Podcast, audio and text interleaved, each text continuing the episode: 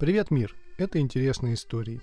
Сегодня я расскажу о том, как 338 лет назад австрийские кондитеры придумали булочку под названием круассан. Да, французы к появлению круассана не имеют никакого отношения. Но почему все уверены, что круассан – это французская булочка? Об этом наша история. В 1863 году армия турецкого султана Мехмеда IV осадила столицу Австрии Вену. Осада продолжалась два месяца. Турецкие войска предпринимали многократные попытки захватить крепостные стены.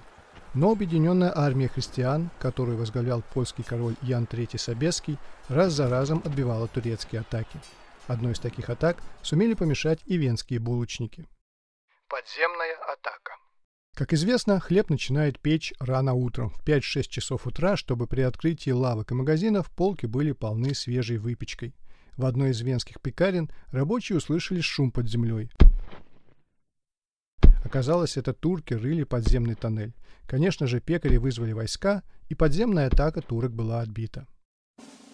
После разгрома турецкой армии в сентябре 1863 года венские кондитеры стали печь булочки в форме полумесяца в честь победы над врагом. Булочки стали невероятно популярными в Австрии. Во-первых, было приятно съесть кусочек врага. Во-вторых, булочки были очень вкусными и нежными за счет большого количества сливочного масла. Но почему же круассан считают французской булочкой, если ее придумали венские пекари? А вот почему. Французская королева Мария Антуанета Габсбург-Лотарингская была родом из Австрии. Именно она принесла моду на круассаны во Францию. Французский рецепт круассана. Но французы не были бы французами, если бы не придумали свой рецепт круассана.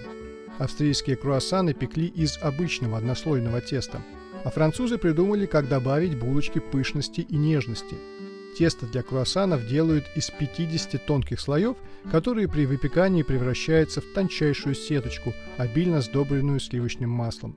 Именно поэтому круассан словно тает во рту. В 1789 году со взятия Бастилии началась Великая Французская революция, а в 1793 году Марию Антуанетту казнили на гильотине. С ее смертью ушла мода на круассаны. Почти на 50 лет французы забыли об этой булочке. И лишь в 1839 году они снова появились в продаже. Австрийский кондитер Август Занг открыл в Париже пекарню для народа и предложил простолюдинам попробовать еду королей. Идея оказалась удачной, круассаны вновь стали популярными и с тех пор остаются любимым лакомством французов вот уже 200 лет.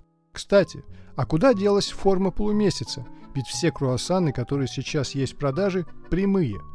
А дело в том, что выпекать круассаны в форме полумесяца могут далеко не все пекари. Это по-настоящему высокое искусство, доступное немногим. Проще не заморачиваться формой, а делать круассан попроще. Ведь вкус от этого не меняется. Друзья, если вам нравится моя работа, поддержите меня на Патреоне. Ваши взносы пойдут на оплату работы звукорежиссера и музыкального редактора, а также я смогу выпускать истории гораздо чаще. Ссылка в описании. Становитесь соавторами подкаста. Всего вам доброго.